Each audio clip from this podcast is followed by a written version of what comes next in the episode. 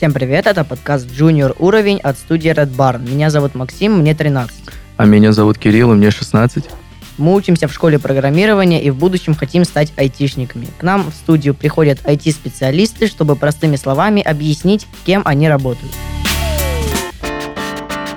Сегодня с нами Кирилл Зайцев, руководитель проекта в компании разработки «Ракета». Привет, Кирилл. Привет. Давай сразу перейдем к вопросам. Кто такой руководитель проектов и чем он занимается? Смотри, руководитель проектов – это связующее звено между заказчиком и командой, которая непосредственно реализует тот или иной проект. То есть э, в основном именно он ответственен за достижение договоренности заказчиков о том, сколько будет делать э, проект команда. Он транслирует э, итоговый результат заказчику. И, собственно, он работает с командой, транслирует команде, что нужно делать, в какие сроки договаривается и регулирует проблемы. То есть он организатор процесса от инициации проекта до его завершения. А возможно организация проекта без руководителя? И почему проекта должен быть руководитель? Ну, в целом, э, раньше, если говорить о каких-то стандартных или нормах, то руководитель должен был быть всегда must-have, э, но с приходом новых реальностей, скорости разработки, есть команды, которые без руководителя проекта, они самоорганизованные, гибкие, но на практике встречается такое не всегда, в основном в каких-то стартапах, где каждый член команды несет какую-то ценность, и он как выступает руководитель проектов. Вот. А в большинстве случаев, как в больших компаниях, так и не в больших, есть руководитель проекта или там, менеджер, а, и он нужен именно для того, чтобы все комфортно себя чувствовали. Там, разработчики занимались задачами разработки а, и не отвечали заказчику на его там вопросы, а это делал именно руководитель проектов. А как ты думаешь, какие проекты получатся лучше, с руководителем или без? А, я думаю, с руководителем, потому что я руководитель проектов, со мной получается проекты получше, чем без меня. Не вызывает ли это проблем, когда проект разрабатывают без руководителя проектов? Какие могут вообще появиться проблемы при этом? Да, проблемы могут быть, потому что нету координатора. То есть, э, когда каждый тянет одеяло, не знаю, на свою сторону, либо же нету какой-то договоренности в команде, никто не знает, там, в каком приоритете нужно делать те или иные задачи, или как одну задачу связать с другой задачей, как и об этом там, отчитаться заказчику, потому что разработчики, они как бы больше за разработку, за какой-то код, а не за там, общение с заказчиками и за его требованиями. Поэтому ну, в таких проектах бывают проблемы несостыковок, как технических, так и просто коммуникабельных, когда разработчики не могут найти общий язык с заказчиком. Почему ты выбрал э, стать именно руководителем проектов э, и как ты им стал? Ну, смотри, я всегда, в принципе, любил IT, то есть начиная там с детства и каких-то игровых переставок, типа там Дэнди, Сега, я не знаю, я понимал, что именно этому я в будущем посвящу свою жизнь. Потом пошел э, в университет на прикладную информатику. Вот. Но когда я был в университете, я понял, что быть разработчиком я не смогу, просто я не хочу. Э, связывать свою жизнь с кодом. Мне больше нравится прорабатывать э, какие-то процессы, общаться с людьми, что-то выяснять, что-то улучшать. Ну и плюс э, лидерские и менеджерские качества у меня, я считал, на тот момент были. Поэтому я сначала стал бизнес-аналитиком, вот э, после бизнес-аналитика там мне добавлялись задачи еще на руководящую должности, на руководящие задачи. После этого я уже стал полноценным руководителем проектов в IT. А как э, стать э, руководителем проектов? То есть ты просто ищешь вакансию и подаешь свое резюме? Ну, смотри, в целом, да. То есть есть вакансии, которые называются руководитель проектов, менеджер проектов и так далее. Но для того, чтобы стать хорошим, полноценным руководителем проектов, ты должен быть в теме и в контексте. То есть э, я считаю, что сначала ты должен зайти в IT, например, как э, бизнес-аналитик, например, или, я не знаю, там, тестировщик, разработчик, ну, то есть тот, кто что-то готовит прям итоговую ценность, итоговый продукт. А уже со временем, если у тебя раскроются какие-то лидерские навыки и качества, и ты захочешь э, там, управлять командой, то тогда ты можешь э, себя попробовать как руководитель проекта.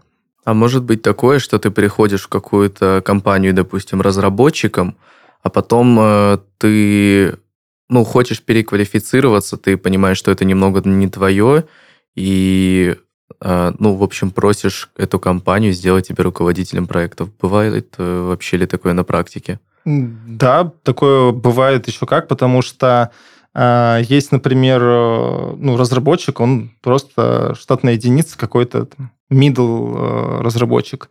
И со временем он понимает, что ему интереснее, например, больше там, принимать какие-то решения, там, наставлять других разработчиков и так далее. Ну, когда у него компетенция растет, то этот разработчик может стать, например, тем лидом так называемой команды разработки, вот, а в дальнейшем Team Lead это который там отвечает за непосредственно вот разработчиков, за те решения, которые они принимают, там, качество кода, которое делают. А из Team Lead ты можешь спокойно вырасти дальше там, в руководителя проектов какого-нибудь и отвечать не только за разработчиков, но и в целом за весь проект. А Team Lead это как э, старший разработчик, он пишет код или именно отвечает просто за программистов? Это зависит от компании. То есть э, где-то, ну, естественно, Team Lead, они не то что могут, они знают круто код, который, э, они, за который они отвечают, архитектурные решения, которые они принимают. И, соответственно, возможно, он пишет что-то когда-то. Но в основном у него достаточно много работы, по, связанной с управленческими вопросами, там, с э, какими-то решением конфликтов, решением там, код-ревью он проводит, например. Ну, в общем, то есть это какие-то задачи, возможно, он уже решает и как тимлит. Выступает как архитектор, и совсем чуть-чуть у него остается на там, собственную разработку. А не хотел бы ты теперь переквалифицироваться в программиста? Слушай, хороший вопрос, кстати. А, я об этом думаю иногда, и э, с учетом того, как там круто развиваются технологии, там разные приходят, э, начиная там мобильных устройств, кончая там веб-сервисами, но все-таки нет. То есть мое призвание – это менеджмент как со стороны команды, так и со стороны там, заказчика и бизнеса. Я, это мое призвание, мне нравится этим заниматься. Ты до этого сказал что-то про код ревью. Что это такое? Ты можешь пояснить? А, это когда разработчик написал э, свою часть кода по поставленной ему задаче, а другой разработчик или ну, равный ему, или какой-нибудь э, вышестоящий разработчик, там, сеньор, проверяют за ним этот код, проверяют те решения, которые он применил в этом коде, находят какие-то ошибки, которые может просто ну, попасться на глаза. В основном это какие-то логические ошибки и ошибки применения тех или иных там, правил в коде. Вот, соответственно, он дает проводит код-ревью и дает либо добро на дальше прохождение того кода, который создал разработчик, либо заворачивает его обратно и просит доработать. Насколько руководитель проектов погружен в написание кода и нужно ли знать языки программирования, чтобы руководить проектами? Нужно знать общие принципы а, программирования, разработки и архитектуры информационных систем. То есть, естественно, в зависимости от той области, в которой ты хочешь быть или являешься уже руководителем проектов. То есть, например, если мы говорим про разработку каких-то мобильных приложений, это один стек языков – если мы говорим про какое-то машинное обучение или там, дополненную реальность, то это будет немножко другое. Но ты должен знать, в принципе, какие они есть, что они, какие задачи они помогают решать, э, когда их оптимальнее, когда не оптимально использовать. Вот, но если ты умеешь на чем-то кодить, это, конечно, большой плюс, что ты можешь прям там наравне с разработчиком что-то понять, там, поговорить, э, прям очень углубляясь. Вот, но в целом, по моей практике, руководителю проектов э, достаточно, ну, если это не какой-то, прям уже говорю, специфичный проект или там компания, где есть требования, нужно знать конкретно тот, тот или иной язык, или, например, ты не совмещаешь тим э, лидо в своей позиции руководителя проектов, то достаточно знать, например, SQL, чтобы сделать там запросы к базе данных, выгрузить данные, что-то проанализировать, например. Ну вот это мое мнение. Как ты лично погружен в написание кода и лезешь ли в него вообще? Я лезу в, как это, в GitLab для того, чтобы посмотреть версионность кода, то есть то, что разработчики непосредственно пушат, какие изменения пушат в GitLab. То есть, когда я им ставлю задачу какую-то, не знаю, покрасить кнопку, и еще таких задач набирается десяток, например. У каждой задачи есть свой номер. Когда я контролирую выпуск какого-то там релиза, из нескольких вот этих задач, я могу зайти посмотреть, что, ага, вот эти все задачи, они сначала были в ветке разработки, где они все разрабатывались, потом их разработчик э, перенес уже в ветку там, предпрода, и мы готовим релиз уже непосредственно с этими изменениями. То есть я могу зайти, посмотреть, что эти там, задачи выполнены, но там залезать и смотреть, что какую он библиотеку там поменял или подключил и так далее, нет, я этим не занимаюсь. А что такое GitLab? GitLab — это система версионности кода, то есть там разработчики непосредственно выкладывают э, свой код, ну, то есть потому что ты можешь э, разрабатывать на своей локальной машине, и э, никто эти изменения не увидит, другие разработчики. А, соответственно, в GitLab ты их выгружаешь вместе с другими разработчиками, там есть версия продукта, то есть ты же мог что-то, например, в одной версии сделать, в другой это поменять, и нужно отслеживать это. Вот GitLab — это система хранения и контроля версий кода. То есть это как GitHub, только с другим названием? Да. А, окей, просто для понимания. Ну, в основном э, и я в своей практике, и вот с кем знакомым разговариваю, основная популярность у GitLab. Возможно, я не разработчик, и меня на этом подкасте кто-то будет слушать и думать, что он говорит. А почему не GitHub? Я не могу сказать, не знаю. Просто удобнее, ну, привычка. Наверное, да. То есть э, вот GitLab — это инструмент, им все пользуются. Дальше я не углублялся. Какие навыки или качества обязательны для руководителя проектов? Коммуникабельность в первую очередь то есть э, это так называемые, в принципе, софт-скиллы, потому что если для разработчика это хард-скиллы, на чем он умеет э, разрабатывать, э, какие там библиотеки или фреймворки он знает и так далее, какие задачи он решал в плане разработки, то для менеджера, для руководителя это софт-скиллы, это опыт взаимодействия с людьми. То есть э, мое мнение, что хороший РП должен обладать, как я повторюсь, высокой коммуникабельностью и умением договариваться, лидерством. И самое главное, за что вот я всегда как смотрю на других э, руководителей проектов, когда там, например, проходят какие-нибудь собеседования, это брать на себя ответственность.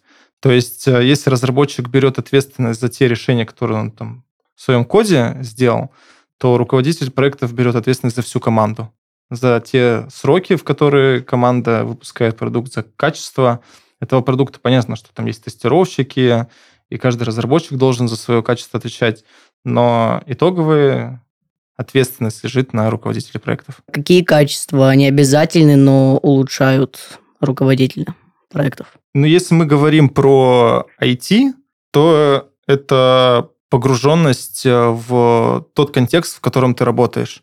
То есть если мы, как я говорил раньше, про мобильные какие-нибудь приложения говорим, да, то ты должен быть знать, как э, работают эти мобильные приложения, знать, что нравится или что не нравится пользователям, современные какие-то тенденции в там, отрисовке компонентов и интерфейсов. Вот. А если мы говорим про, например, какие-нибудь там, микросервисы, которые нынче популярны, то здесь ты должен знать, как э, работает э, вот эта бэкэнд-часть, э, что из себя представляют микросервисы, как они с собой связаны, как их лучше разделить, ну и там другие технические знания и навыками обладать. И это все ну, приходит с опытом. То есть, возможно, сейчас, конечно, где-то и учат этому, но то есть у меня опыт был работы, например, с мобильными приложениями, и я больше знал там почерпнул что-то из этой области. Когда начал работать с микросервисами, то там, почерпнул у себя, как они работают, и теперь э, повысился там свой ранг. То есть это, конечно же, плюс. А, ну еще английский язык. А что такое микросервисы? Если мы представим информационную систему, то ее можно представить как одним большим блоком, это называется монолит, и все бизнес-функции, они сосредоточены в одном этом большом блоке. То есть э, все друг от друга зависит. У, у этого монолита есть база данных общая. Вот, э, в общем, все очень связано, очень все не разделено. И монолиты хорошо, когда мы говорим, например, о каком-нибудь там быстром проекте, который надо сразу запустить, его достаточно там, сделать с одним разработчиком, архитектор нужен постольку поскольку, это когда мы только начинаем. Но со временем монолит начинает разрастаться, разрастаться. Если мы говорим про какой-то большой бизнес и хотелки этого бизнеса, то монолит, он превращается в такой огромный э, клубок шерсти, я не знаю, грязи и всего остального, что он собрал за всю свою историю. И с этим клубком очень сложно работать. И микросервисы э, – это как такая альтернатива монолиту, когда каждая бизнес-функция имеет свой сервис, который отвечает за работу той или иной функции в программе или в системе. У нее есть своя там, бизнес-логика, у нее есть свои базы данных, и когда система что-то должна сделать, она обращается к этому только сервису, а не ко всей системе. Вот, а сервисы между собой связаны. То есть, если на примере мы говорим, там, сервис авторизации, он отвечает только за авторизацию пользователя. Сервис корзина, он отвечает только за корзину. И это все можно прям представить визуально, как несколько сервисов, ну, я имею в виду схематически, которые связаны между собой.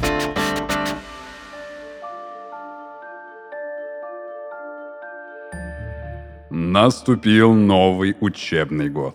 Сегодня наши студенты пройдут традиционную процедуру распределения, которая отправит их на подходящий факультет. Тот студент, чье имя я назову, выйдет вперед, и я надену ему на голову распределяющую шляпу, которая определит дальнейшую судьбу.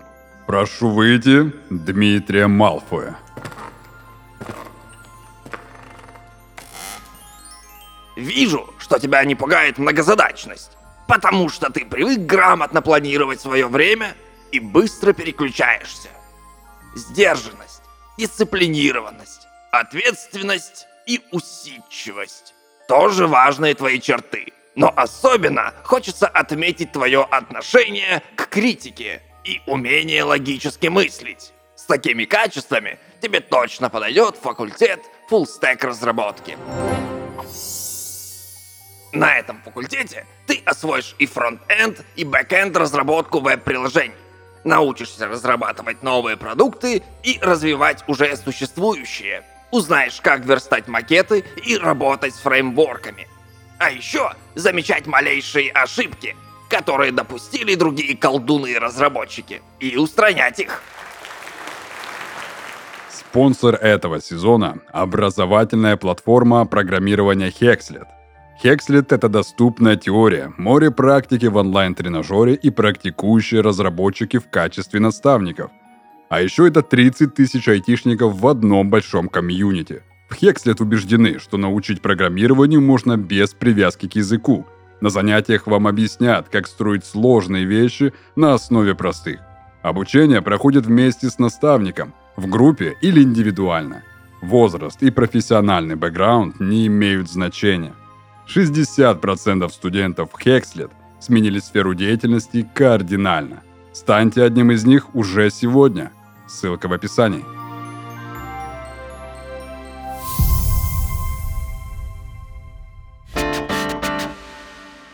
А сложно ли интроверту стать руководителем проектов? Интроверт, который не любит разговаривать с людьми? Ну, да, ну, как Да, сказать, сложно. такой... э, Который, которому сложно найти друзей, которые любят лучше посидеть одному дома, там посмотреть сериал, чем пойти с друзьями куда-нибудь погулять. Да, сложно, потому что руководитель проектов – это про общение и про взаимодействие с людьми. То есть ты скорее экстраверт. Да, я как бы не пользуюсь такими просто словосочетаниями и понятиями, но иногда, конечно, хочется побыть одному и там подумать над какой-то задачей. Ты всегда знаешь, что ты должен общаться с кем-то когда-то и почему-то. Что самое сложное в управлении большой группой людей? Это всех э, синхронизовать и следить за ходом, куда движется эта группа. То есть нельзя пускать движение команды на самотек. Э, Ты должен держать руку на пульсе, ты должен смотреть и контролировать сроки, куда это и на вектор, куда эта группа идет. И в случае э, каких-то отклонений должен корректировать этот маршрут, а в случае сильных отклонений сразу сообщать заказчику, что у нас проблемы. Какое самое большое количество людей ты контролировал за раз вообще? Ну, за раз сложно сказать. То есть, когда я был руководителем, в принципе, это было не руководство проектов, а у меня была целая служба, и в этой службе были там разные проекты и операционная деятельность, то это было 50 человек. Это достаточно много, 50 человек. Они были разбиты на группы, то есть, да, ты управлял группами или отдельно людьми? Ну, там была, получается, структура из нескольких отделов. У этих отделов были начальники отделов. То есть я непосредственно с ними коммуницировал. Если нужно по каким-то вопросам, то, естественно, я и с рядовым персоналом общался. Плюс были там какие-то руководители проектов, которые стояли как отдельное звено. Я общался с ними. А на текущий момент, если говорить про разработку, то команды могут быть от двух до десяти человек, и одновременно проектов веду где-то 2-3. Если непосредственно вот я должен там, там очень большое время посвящать этому проекту, а не просто там приходить спрашивать, как дела. Потому что разные проекты бывают, как мы говорили, без ну, руководителя проектов то максимум 2-3 проекта есть, на которые ты должен прям все время, каждый день обращать внимание. Является ли руководитель проекта формальным лидером в коллективе, или он такой же работник, э, как и все остальные? А, нет, он является неформальным лидером. То есть э, из тех принципов, которые сейчас строятся образование IT-команд, то руководитель проектов там, или менеджер проектов, он внутри команды, а не сверху нее. И я, в принципе, считаю, что это так и есть, так и должно быть, потому что а, он решает ту же задачу, как и вся остальная команда, а не просто ей руководить. То есть у него есть свои просто особенности решения, ну, перевести команду к цели. У разработчиков свои, у тестировщиков свои и так далее. Вот. А просто это если мы говорим про какого-то ну, стандартного руководителя проектов. Если мы говорим уже о там, руководителе программы проектов, то есть это руководитель над руководителями проектов и команд, то да, это уже как руководитель, и он становится лидером по, по документам, не знаю как. Это обязательно то, что руководитель является частью команды, или зависит от э, компании, которая диктует правила? Все-таки, наверное, это зависит от компании больше, потому что у каждого своя организационная структура в компании. Да? Где-то есть э, там, плоские э, компании, так называемые бирюзовые, вот. А где-то есть э, строгая иерархия, вот там отделы, руководитель и так далее. А где-то вообще у организаций нету команд проектных, у них есть просто там отдел, Э, разработчиков такого-то языка, отдел разработчиков такого-то языка. И когда проект начинается, то их лидерами являются начальники их отделов, там какие-нибудь сеньор, разработчики, тем ряды. А руководитель проектов просто приходит и говорит, у меня вот такой-то есть проект, выдели мне, пожалуйста, разработчиков. То есть он их совершенно не, как сказать, не начальник, он просто им ставит задачи и контролирует их выполнение. А в случае каких-то проблем он уже идет там, к их начальнику. Что такое плоские компании? Это компании, в которых нет иерархии? Да, то есть это компания, ну вот, например, Ракета – это такая компания, где есть э, ее там, основатели, фаундеры, а все остальные э, части компании – это команды. И команды, они довольно независимые друг от друга, то есть команда выделяется, там, одна или две выделяется, или сколько нужно, на проект, и дальше уже эта команда работает непосредственно в проекте. То есть э, нету отделов, нету какого-то там начальника отдела, начальника службы, руководителя сектора или так далее. Э, в каждой команде есть тот набор разработчиков, который нужен для реализации этого проекта. И если нужно, то руководитель проектов, либо он прям один, потому что большая команда и нужно ее управлять, либо он на несколько проектов э, параллельно работает. Но он, э, как сказать, он их ведет к цели этих э, разработчиков, там, тестировщиков и так далее, а не является их начальником. А какой проект дался тебе сложнее остальных и почему? Было много разных проектов и в IT, и не в IT. Я бы не хотел сейчас называть прям какой-то конкретный проект с примерами, что мы делали. Но я хочу сказать, какие сложности могут быть, из-за чего проект может вот даться сложнее всего. И это первая большая доля неопределенности на старте. То есть не знаешь, что нужно делать, какая итоговая цель этого проекта там, и так далее. Второе – это либо низкая вовлеченность того, кто заказывает или курирует этот проект, либо, наоборот, его очень а, большая вовлеченность и желание всем управлять, говорить, как надо делать, как не надо делать и так далее. То есть ну, заказчик, когда не совсем понимает, как устроена IT или как устроена команда реализации проектов, но он хочет э, там, лезть и управлять, то это может навредить проекту. Вот э, в основном это организационные сложности с проектами, а технически сложные все можно решить. Главное, чтобы собрать команду специалистов нужную. Какой проект был самым интересным, по твоему мнению? Не, Он не совсем IT был, потому что это еще было на предыдущем месте работы, но он был такой достаточно глобальный и крутой. Я участвовал в проекте, который реализовывал кассы самообслуживания в гипермаркетах «Магнит». То есть мы перв... я непосредственно ставил первые кассы в гипермаркетах «Магнит». Ну, это, кстати, прикольно, на самом деле. Да. Плюс еще был проект с электронными ценниками. Э, тоже, может быть, стали, видели, но он свернулся уже. А не думаешь ли ты над созданием собственного бизнеса, ведь у тебя есть лидерские качества, и ты знаком с менеджментом и как управлять людьми? Смотри, чтобы разговаривать о собственном бизнесе, мало там, лидерских качеств и менеджер, менеджерства. А у человека должен быть соответствующий характер и э, какая-то ну, склад ума, что ли, я не знаю.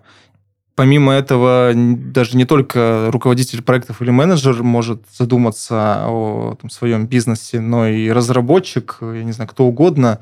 Главное, чтобы у него была какая-то идея и страсть к этому. У меня страсть, э, страсти к этому нет, у меня там страсть к другому. Развивать большие команды в больших проектах. В резюме сказано, что ты готов работать удаленно. Как управлять проектами на удаленке? Насколько это сложнее или проще? Почему? Управлять проектом удаленно – это уже наша реальность. Раньше, э, в 2019-2018 году, это, наверное, кому скажи, было бы... Тебя восприняли не всерьез, Э, потому что была строгая необходимость приходить в офис, э, даже IT. А после того, как началась пандемия, и все ушли на удаленку, то это стало обыденностью. И удаленку мы даже начали практиковать в компании до, до пандемии. В принципе, здесь э, что сначала сложно, конечно, было отделять дом и работу, отделять рабочее и нерабочее время, живое общение с коллегами и особенно для руководителя проектов, который там часто с кем-то общается, там, с заказчиком, будь то он внутри компании или извне, особенно там, с командой разработки, то это все общение, оно ушло в онлайн, только там в Zoom, в Skype и так далее. Но все как-то привыкли, купили себе камеры, начали созваниваться, и это просто стало новой реальностью. То есть, как ты раньше с коллегами встречался на кухне за кружкой кофе, и вы обсуждали, какие у вас есть проблемы, так ты сейчас э, каждый день проводишь э, с ребятами дейли и узнаешь, как у них дела на проекте. Просто в онлайн-режиме. А сложно ли было тебе переквалифицироваться к работе на удаленке или... Э, мне лично да. То есть я человек, который там на прошлой работе достаточно 8 лет проработал в офисе, строго в офисе. А, и в, когда в ракете работал, то тоже я был поклонником офиса. И когда все это наступило, особенно это наступило внезапно, и у тебя не подготовлено рабочее место полноценное, то есть ты должен там, где-то между там, кухней, на кухне между плитой и там, микроволновкой где-то стол себе поставить, а тут еще и жена тоже, которая на удаленке.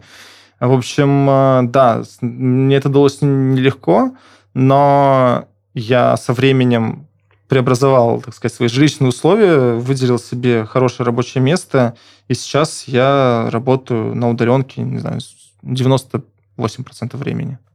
А что бы ты выбрал сейчас, удаленку или офис? Я бы выбрал все-таки, наверное, удаленку.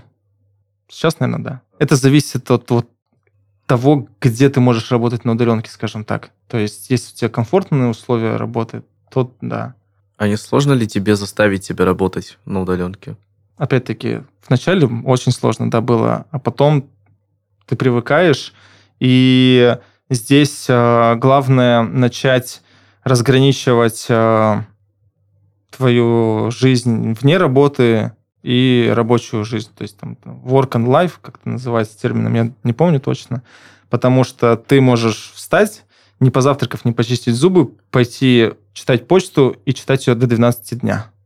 Вот. И ты такой понимаешь, что, а, уже обед, а потом тебе прилетает еще одно письмо, и ты дальше садишься, и потом бац, уже 6 вечера, В общем, такие моменты бывают, случаются, но надо уметь это разграничивать э, и за... не то, что хотел сказать слово заставлять, но думать о том, что это такая же работа, как если бы ты ходил в офис. Все. Сколько вообще может зарабатывать руководитель проектов? Много. По-разному. То есть э, я бы сказал так, может, можно кто-то со мной не согласиться, но если брать какое-то там среднее, то руководитель проектов зарабатывает меньше, чем разработчик. Потому что э, умение управлять людьми дается большему количеству людей, чем умение разрабатывать код. Это такое статистическое наблюдение за мою жизнь. По крайней мере, э, все думают, тем более, что умеют управлять людьми и хотят этим, хотят себя попробовать в этом, а не в написании кода. Вот. А если говорить о каких-то цифрах и как вообще прийти к какой-то там, зарплате разработчика, то, э, как я и сказал, нужно, точнее, к зарплате руководителя проектов, то нужно сначала начать там, с бизнес-аналитика или с разработчика, чтобы понять, как внутри, а потом уже стать руководителем проектов. И если уже ты, например, там, какой-то прошел путь бизнес-аналитика, то джуниор, э, руководитель проектов э, может получать там 80-100, например, тысяч рублей. Это в среднем или от 80 тысяч? Э, если мы говорим про джуна, то это в среднем 80-100. Ну, то есть, возможно, это цифры завышены, но это вот там в целом по стране, по каким-то предложениям Москвы. То есть это, и это человек уже с опытом. То есть несмотря на то, что он джуниор, это не значит, что он вышел вот из с порога университета, вот все, он руководитель проектов. То есть все-таки я склоняюсь к того, что он должен поработать бизнес-аналитиком в той среде, где он хочет стать там, руководителем проектов. Вот. Если мы говорим про позицию middle, то есть это уже уверенный руководитель проектов э, с, там, с опытом, с несколькими завершенными проектами, успешно или неуспешно, то это на текущий момент времени, я думаю, что эта цифра может доходить до 200.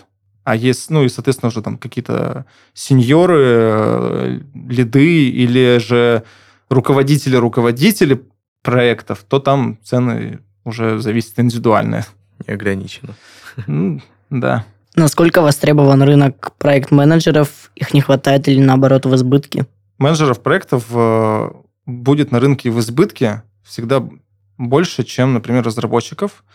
А, и э, если считать количественно, то на текущий момент рынок точно в избытке, потому что сейчас многие компании на момент записи там поуходили как-то с рынка, и многие менеджеры стали э, свободны.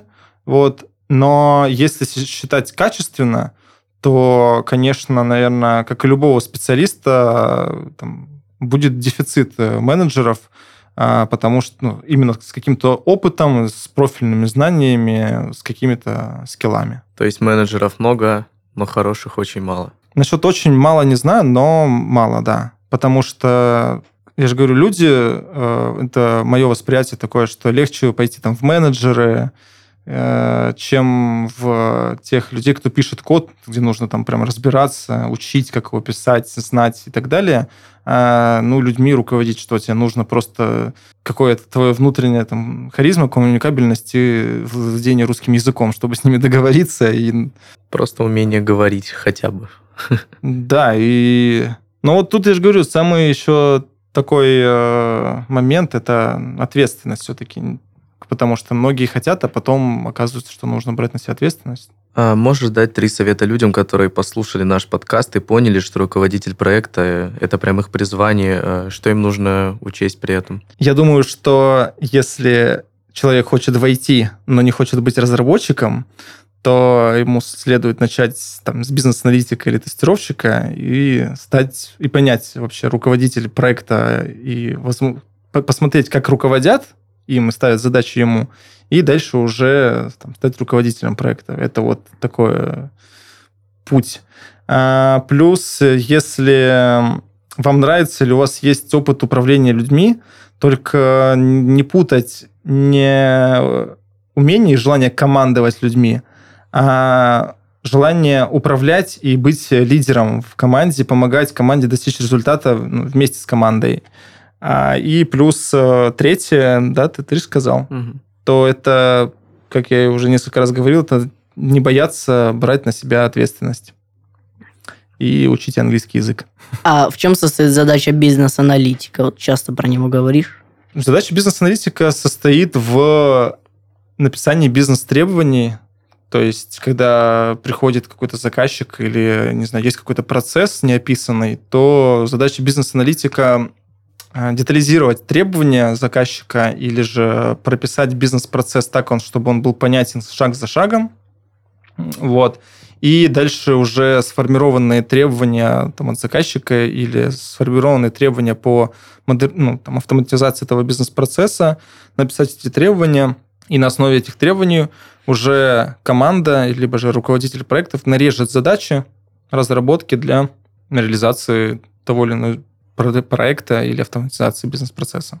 Вот. Проще или сложнее быть бизнес-аналитиком, чем руководителем проектов? И проще, и сложнее в разных э, аспектах, потому что бизнес-аналитик, он должен быть... э, э, то есть это уже немножко не про там, менеджерство, а про чуть-чуть разработку.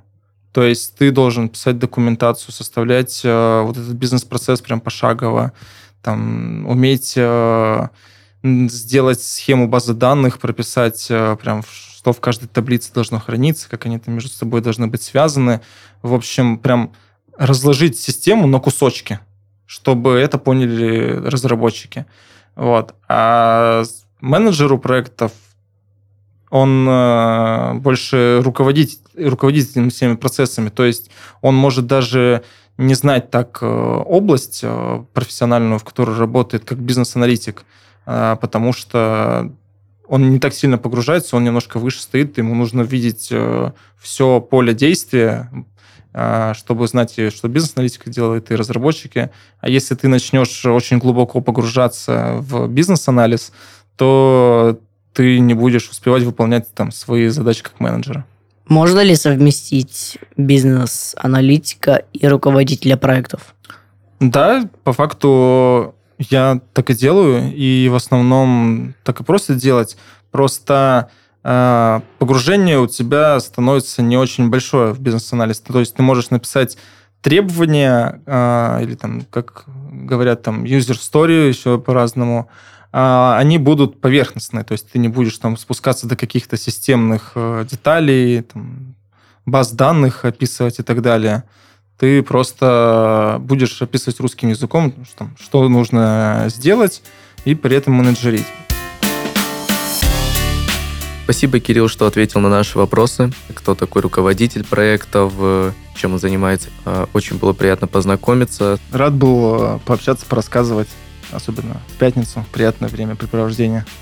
У нас в гостях был Кирилл Зайцев, руководитель проектов «Ракета». В подкасте мы обсудили, что делают руководители проектов, как они налаживают контакт с командой и какие у них должны быть навыки. С вами был Максим. И Кирилл, подкаст «Джуниор уровень». Ставьте лайки на всех платформах, комментируйте и делитесь с друзьями. Пока-пока.